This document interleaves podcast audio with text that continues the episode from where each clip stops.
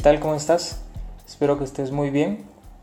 Que Dios te bendiga. Gracias por, por estar escuchando un viernes más el mensaje de Dios. Yo sé que hoy Dios tiene algo preparado para tu vida. Espero que puedas escuchar el mensaje completo, que puedas compartirlo con alguien más y espero que, que realmente lo hagas. Siempre trato de decírtelo porque es importante que te tomes el tiempo para escuchar la palabra de Dios, porque sé que esto va a ser de bendición para tu vida. Y hoy más que nunca necesitamos estar pendientes a lo que Dios quiere para nuestras vidas. Y tenemos el tiempo, tenemos los medios, tenemos todo. Solo necesitamos el deseo de hacerlo. Y es que si quieres tener una relación con Dios, es lo único que necesitas. Necesitas el deseo de querer hacerlo, de querer estar en comunión con Él. Y hoy quiero decirte que, que tengas fe, que tengas paciencia. No sé a fondo cómo estés pasando estos días, pero espero que los estés pasando confiado en el Señor. Hoy, antes de, iniciar con la predica, como es habitual, quiero hacer una oración por ti y por quien me esté escuchando. Quiero que me acompañes en esta oración y quiero que cerres tus ojos. Gracias Señor Jesús por la oportunidad que me das de hoy predicar tu palabra, Señor. Te pido que, que Señor, a quien esté escuchando este mensaje. Que seas tú, Señor, quien, quien hable hoy a sus corazones, Señor. Pongo en tus manos, Señor, la vida, Señor, de los jóvenes y de cualquier persona que escuche este mensaje, Señor. Sé que tú tienes el control, Señor. Danos el deseo, Señor, de poder buscarte más, Señor Pon ese anhelo, Señor, insaciable por tu Espíritu Santo en nosotros. Te pido que bendiga, Señor, a cada uno por nombre. Amén. Bueno, entonces, continuando con, con el tema de hoy, es la mejor época de tu vida. Y estaba pensando en esto, en cuándo fue la mejor época de tu vida. Y pensaba así como que cuándo fue mi mejor época y me puse a pensar un poquito en mi infancia, entre adolescencia y sí, o sea, recuerdos bonitos, chistosos que uno quisiera volver a vivir. Cuando uno crece, pues las cosas cambian un montón. Pero ¿Qué es lo que piensan las personas cuando les hacemos esta pregunta o, piensan en esta pregunta? Y creo que la mayoría, bueno, ya un poco grandes o entre adolescentes, creo que ya empiezan a pensar un poquito más al futuro y pues para las personas un poquito más grandes, creo que piensan un poquito más en, el éxito, en un buen trabajo, en tener una casa y que todo esté saliendo perfecto. Y podría ser también, podría ser esa faceta o tu infancia, pero yo quiero decirte que posiblemente estamos viviendo la mejor época de nuestras vidas en este preciso instante. Y quizás es un poquito controversial lo que te estoy diciendo y estés pensando en este momento qué es lo que me está diciendo, ¿verdad? Pero quiero explicártelo con la Biblia. Y es que no solo nosotros hemos vivido este tiempo de cuarentena o hemos vivido un tiempo aislados, sino también varios personajes en la Biblia han pasado por esto y es lo que hoy quiero mostrarte, es lo que hoy quiero explicarte por qué fue la mejor época de sus vidas y por qué hoy estamos en la mejor época de nuestras vidas. Quiero que me acompañes a la Biblia y quiero mostrarte la historia de Noé. Noé, pues yo creo que la mayoría sabe que construyó el arca, que hubo un diluvio porque Dios no estaba contento con lo que la humanidad estaba haciendo, con lo que las personas estaban haciendo, estaban viviendo en un desorden total, en pecado, entonces decidió castigarlos. Y Noé siguió todas las instrucciones de Dios para construir el arca. Hizo todo lo que Dios le pidió al pie de la letra, con medidas, eh, qué animales seleccionar y todo. También estuvo invitando a la gente que se arrepintiera, que, que subieran al arca con él. Y pues como bien sabemos en la historia, nadie le hizo caso y toda la gente lo creyó por loco. Mas cuando el diluvio sucedió, muchos se arrepintieron, muchos de los que habían escuchado a Noé decirles que se arrepintieran, que subieran al arca con él, que era la oportunidad de salvarse, no lo hicieron. Y es que Noé pasó 40 días y 40 noches. Y esto, que Noé pasó 40 días y 40 noches, eh, lo podemos encontrar en Génesis capítulo 8, versículo 6, que dice lo siguiente. Transcurridos 40 días, Noé abrió la ventana que había hecho en, en el arca. Y versículo 7 dice, y soltó un cuervo que voló de acá para allá, hasta que se secaron las aguas sobre la tierra. Posterior dice que soltó una paloma para comprobar si las aguas ya habían bajado del todo, pero la paloma no encontró dónde posarse y regresó al arca. Después de siete días más volvió a soltar la paloma desde el arca. Al atardecer la paloma regresó portando en su pico una rama de olivo recién arrancada. Entonces Noé comprendió que las aguas iban desapareciendo. Más adelante, en el versículo 15, igual en el capítulo 8, Dios le dice a Noé que salga del arca tú, tu mujer, tus hijos y tus nueras. Saca también a los animales que están contigo, aves, y que sean fecundos, que se reproduzcan y que pueblen la tierra. Entonces, luego de todo esto, cuando ya Noé salió con sus hijos, su mujer y sus nueras, y con todos los animales, en el versículo 20 del capítulo 8, dice, que Noé construyó un altar al Señor, tomó animales y aves de toda especie pura y los ofreció en holocausto sobre el altar. Entonces, lo que quiero darte a entender sobre la historia de Noé y por qué pasó todo esto, no solo fue para cambiar la vida de Noé, sino también para que las personas y pues todo el mal que había en la tierra desapareciera. Ese fue el propósito en, esta historia. Pero no solo eh, sucedió eso, sino que también Noé pues reconoció el poder de Dios y construyó un altar. Y lo primero que hizo después de, me imagino que fue difícil pasar esos 40 días eh, sin saber a dónde navegaba el arca, sin saber qué iba a pasar después, pues Noé dio gracias a Dios por lo que había pasado.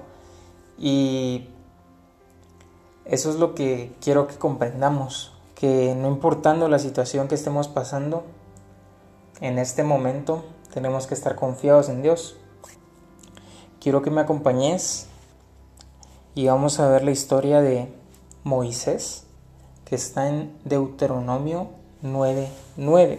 y dice, Cuando yo subí al monte para recibir las tablas de piedra, las tablas del pacto que Jehová hizo con vosotros, estuve entonces en el monte cuarenta días y cuarenta noches sin comer pan ni beber agua.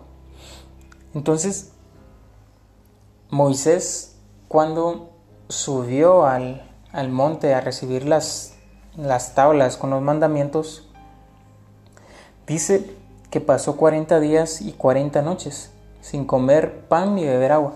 Pero esos 40 días que estuvo ahí no fueron como que un sacrificio en vano, sino fueron para prepararlo. Y es que, como todos sabemos, Moisés sacó al pueblo de Egipto y cuando recibió pues los mandamientos todavía tenía mucho camino por delante. Y esto sirvió para que Moisés eh, estuviera más conectado con Dios, más capacitado, porque eran más de 3 millones de personas las que, que, las que él tenía a su cargo.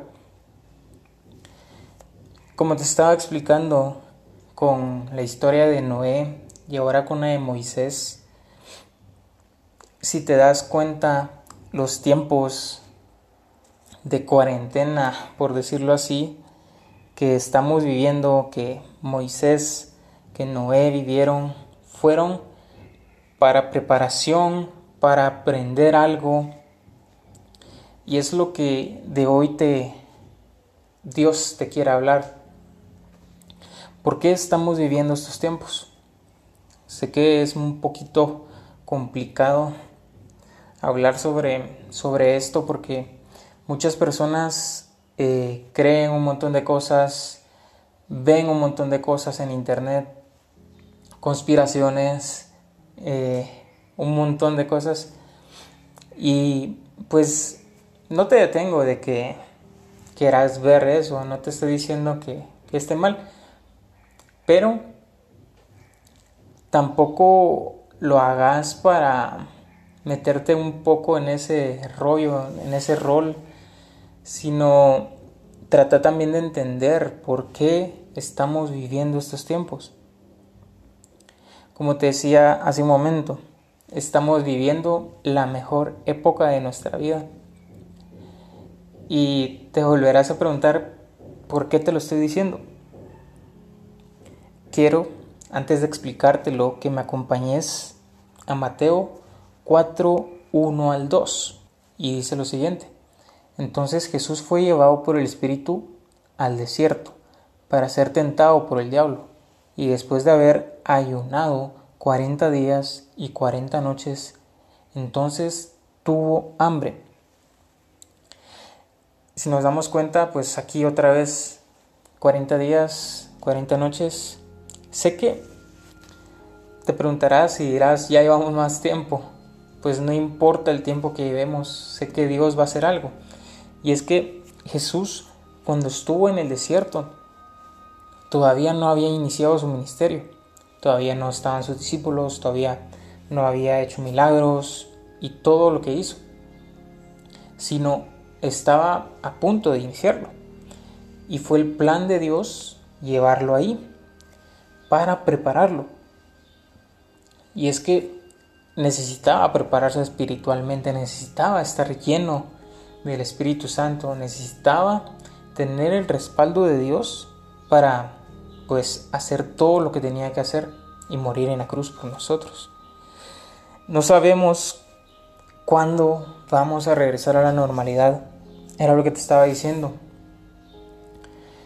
Sé que tal vez son más días los que llevamos ahorita, no son 40 días, no sé cuántos días serán, pero este aislamiento es la mejor oportunidad para que tu fe crezca, para que busques más de Dios.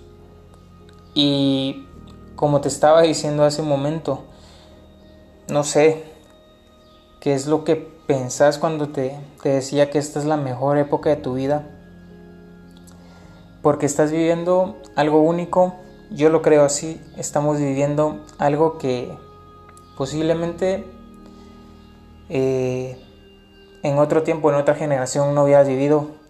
Es algo nuevo. Eh, tenés que estar preparado, tenés que enfocar tu mirada en Dios. Hay un montón de cosas, como te estaba diciendo, en redes sociales, hay videos, tantas cosas, especulaciones.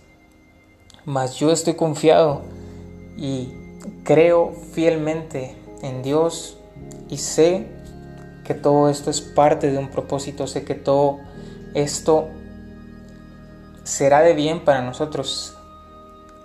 Sé que es un poquito complicado porque hay un montón de personas necesitadas este tiempo y no estoy diciendo que ellos o que bueno que Dios está haciendo esto y hay personas sufriendo, no.